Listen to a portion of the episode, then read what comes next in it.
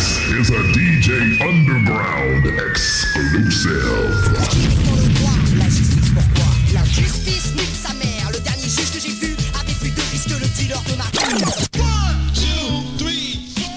Bonjour à toutes et à tous, j'espère que ce début de semaine se passe pour le mieux avec ce temps estival. Vous écoutez la sixième édition de Yodar. Nous sommes le mercredi 18 octobre avec 3 jours de retard. Pour ma défense, j'ai quitté Liège pour le sud de la France afin de me rendre à Monistrol-sur-Loire pour assister au festival de court-métrage Tournée Jeunesse. Je vous reparlerai d'ailleurs prochainement d'une animation réalisée par Mathilde Rémy qui m'a particulièrement plu. Aujourd'hui, je souhaitais aborder la bavure policière à travers un long métrage actuellement en salle et un clip de rap. Avant ça, et pour plonger dans une ambiance testostéronée où les dictats se délitent quand les témoins ou évidences viennent à manquer, on écoute Nick la police de NTM et Cut Killer.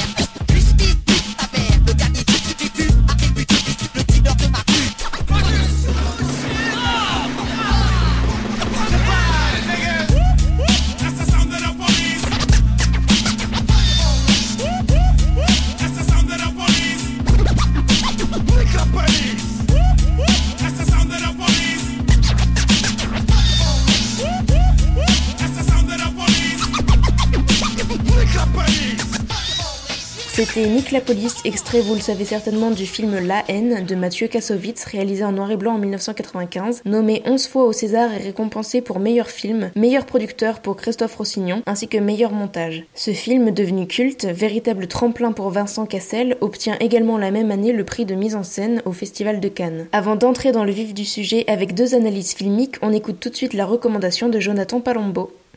Bonjour, euh, je suis Jonathan Palombo. Euh, je suis étudiant en scénario à la FEMIS en première année.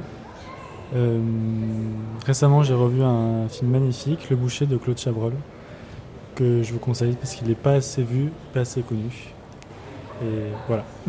Vous étiez en compagnie de Jonathan Palombo, cinéphile aguerri et défenseur de la cause animale, dont le travail de recherche constitué en master cinéma à la Sorbonne Nouvelle s'intéresse aux différents modes de représentation de la mise à mort à l'écran. Remanié pour l'occasion, son essai intitulé Après la nuit animale sera publié chez Marest Éditeur courant mai 2018. Passons à présent au plat principal, à savoir la bavure policière au cinéma. Il existe bien entendu un tas de films mettant en scène des flics plus ou moins empathiques, de la brigade pour mineurs dans le police de May Wen à Bad Lieutenant de Werner Herzog, mais je vous arrête tout de mon intention n'est pas d'en faire la liste. Au moins deux sites l'ont déjà fait pour moi si vous regardez du côté de Sens Critique ou de Vodcaster. Pour ma part, j'ai préféré porter mon attention sur la faute professionnelle, l'injuste et funeste dérapage, en parlant du film Détroit tiré d'une histoire vraie, réalisé par Catherine Bigelow, et le clip FDP du rappeur Ichon réalisé par Elmi en 2016. Je les ai choisis car ils avaient plusieurs similitudes, comme le thème abordé bien entendu et le genre, la forme proche du docu-fiction. En deux mots, tous deux exposent frontalement un interrogatoire mené par des policiers blancs sur un ou plusieurs individus noirs jugés suspect. L'interrogatoire dégénère rapidement, entraînant humiliation verbale et physique et violence ou dommages corporels plus ou moins graves. En somme, une violation de l'intégrité physique et morale de personnes dont le taux de mélanine semble être considéré comme trop élevé ou anormal et mérite en de fait une correction. Dans le clip FDP, par exemple, Ichon, rappeur de Montreuil de 27 ans, membre du collectif Bon Gamin, est assis, menotté au bureau de deux flics stoïques. Intègre et fier, le jeune homme ne cède pas à la menace. C'est le regard noir et la mâchoire serrée qui leur lance des propos acerbes qui feraient rougir la chasteté personnifiée. Ce petit fatigue rapidement l'un des deux comparses, censé faire régner l'ordre, qui bien que tout de blanc vêtu va s'avérer être d'une extrême violence. Le rythme exponentiel de la cadence des claques qu'il lui administre contraste avec l'impossibilité crescendo du rappeur qui reçoit les coups sans en démordre. Pendant qu'on lui brise le doigt, l'asperge d'eau ou lui fourre un sac plastique sur la tête, le binôme de l'antagoniste enlève la webcam et se cache les yeux pour s'épargner de cette scène sanglante. Le sol carrelé, lui aussi en noir et blanc, se tache progressivement de sang et s'achève par un plan subjectif. Une paupière à demi close se ferme en même temps que la porte de sortie séparant ce corps mutilé des deux policiers. Juste avant, des inserts de portraits noirs et blancs, encore une fois, se succèdent. De Malik Oussekine à toutes ces victimes de bavures policières défilent les unes après les autres. Regard caméra et sourire éclatant, contrastant avec la date de leur mort, inscrite juste en dessous de leur identité. La première partie du clip est une sorte de twist. Après avoir réussi à se défaire de sa menotte au risque d'y perdre la main, châtiment rappelant d'ailleurs l'amputation pour vol, Ichon reprend les commandes et braque le flic au polo rouge, revenu dans la salle de torture sans raison apparente. Après l'avoir fait s'asseoir, afin d'insister sur le fait que les rôles s'inversaient, Ichon s'amuse avec lui. Ses actes sont alors plus que déroutants puisqu'il ne le menace pas physiquement, il ne le martyrise pas, mais va au contraire montrer qu'il prend soin de lui, le cajole. On le voit par exemple lui embrasser la joue presque chaleureusement. Cette réaction peu prévisible m'a complètement déstabilisé au premier visionnage. Qui réagit comme ça face aux complices de son bourreau? Crise de folie ou excès de compassion, Ichon reste pourtant armé et manipule explicitement le flingue. Quand les trois derniers plans virent au rouge sang, le rappeur est complètement désarticulé. Un plan zénital le montre tordu en arrière et dédoublé comme si son âme sortait de lui. Il plaque son visage contre celui du flic et approche le canon du pistolet contre sa tempe. Après un cut final, on entend une détonation, sans savoir s'il a uniquement tué le policier ou si la balle a réussi à transpercer leurs deux crânes. Il laisse donc au spectateur le pouvoir de choisir sa propre fin, sa propre morale, tout en insinuant qu'il ne fait pas bon d'être passif face à ce genre de situation. Afin maintenant d'introduire le film Détroit, actuellement en salle, je vous laisse avec Fell for You des Dramatics.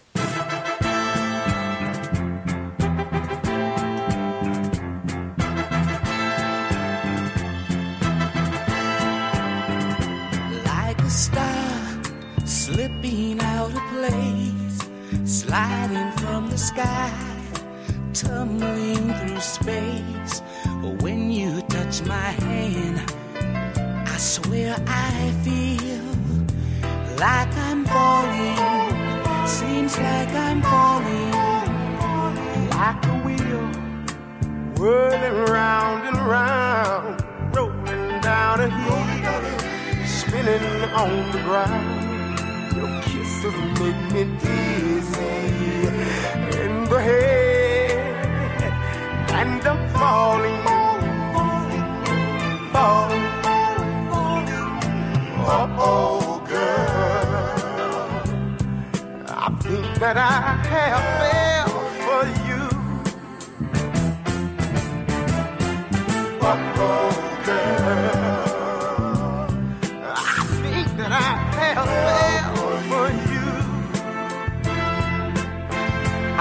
was a bird soaring through the air, flying fancy free without a care until you clipped my wings. Now look at me. Oh, I'm falling. They're falling. Oh, here I go. Down and down I go. I can't help myself. Girl, you thrill me so. Yeah, you blew my mind. And I know that I'm falling. Yes, I'm falling.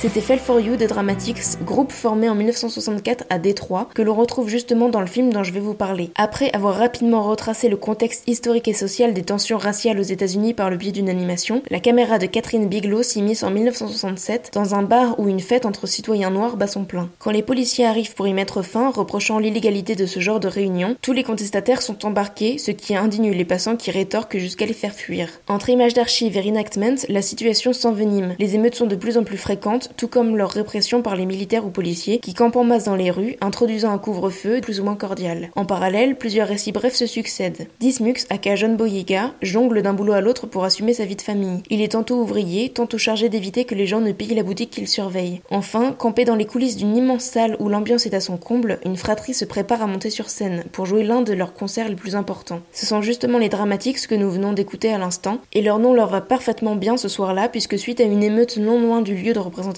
leur show est suspendu. Contraints de se séparer pour éviter les représailles avec les forces de l'ordre, Larry et Fred, le pseudo-manager du groupe, décident de se rendre dans un motel au standing des Formule 1 à côté de l'autoroute, l'Algiers Motel. Le moral dans les chaussures vernies à talonnettes, les deux hommes relativisent rapidement quand leur regard croise celui des deux seules jeunes femmes blanches allègrement étendues près de la piscine. Lorsque ces dernières leur proposent de les accompagner dans la chambre d'un des occupants du motel, le traquenard commence. Après avoir tiré en direction d'un groupe de militaires avec un pistolet factice pour dénoncer l'oppression anti-noire, le groupe se fait instantanément canarder. Quand l'un des hommes est abattu de sang-froid par un policier jouissant de son statut, les autres se font violemment plaquer contre le mur puis martyrisés un à un lors d'un interrogatoire musclé et abrasif. En partie témoin de cette bavure, Dismux intervient alors comme l'un des éléments clés de ce huis clos où la tension se ressent jusque dans la moiteur de l'image et du montage très rythmé. À la fois cruelle et irrationnelle, la situation s'envenime jusqu'à faire tomber deux innocents supplémentaires en bafouant les maximes de la solidarité, du respect et de tous les autres mots aux bonnes vertus finissant par et. Détroit est un film coup de poing, sans mauvais jeu de mots, témoignant de l'injustice déjà subie par les communautés afro-américaines. La reconstitution de ce fait réel est incroyable, tant pour les décors que pour le casting quasi copie conforme avec les vraies victimes de ce drame. Bien que le film dure près de 2h30, le spectateur est maintenu en haleine. Le découpage est plutôt astucieux puisqu'il prend le temps de familiariser le spectateur avec chacun des personnages principaux afin de créer de l'empathie. Si le chapitre de l'interrogatoire est le plus important, la réalisatrice tient également à retracer toute la procédure judiciaire qui s'ensuivit. Elle referme le récit sur les situations actuelles des victimes afin peut-être de rappeler qu'il ne s'agit pas d'une simple fiction ou fantasme cinématographique, mais bel et bien d'un acte traumatisant et encore d'actualité. C'est d'ailleurs ce qui est reproché dans un article du Huffington Post que je vous joins en description. L'article pointe le caractère sulfureux du message véhiculé par le film, reprochant à la réalisatrice d'accorder du crédit seulement à la monstration de la violence faite aux Noirs et non à la façon dont ces derniers ont lutté pour la dissoudre ou du moins la dénoncer. Pour vous mettre au parfum ou seulement pour compléter vos références sur le sujet, je vous conseille donc d'aller voir trois autres films. Le premier est un court métrage intitulé The Devil, réalisé en 2012 par Jean-Gabriel Perriot, à qui l'on doit Une jeunesse allemande, et dernièrement Lumière d'été. Ce film contient uniquement des images d'archives, des mouvements de protestation de la communauté afro-américaine, dont le montage contredit explicitement le titre du film et de la chanson éponyme qui l'accompagne. Sur un autre ton et par le prisme des récits de James Baldwin, Raoul Peck, qui a récemment réalisé Le jeune Karl Marx, retrace également la lutte des Noirs américains pour les droits civiques dans son splendide documentaire I Am Not Your Negro. Enfin, le film Fruitvale Station, réalisé en 2013 par Ryan Coogler et tiré d'une histoire vraie, retrace les 24 heures vécues par le personnage principal Oscar Grant jusqu'à sa tragique rencontre avec les policiers le soir du Nouvel An. J'espère que cette sixième édition vous a plu. Si c'est le cas, n'hésitez pas à m'en faire part d'une manière ou d'une autre. On se retrouve dimanche avec en invité la réalisatrice et scénariste Sarah Arnold et une double analyse filmique sur le thème de la disparition. Je vous souhaite à toutes et à tous une excellente semaine.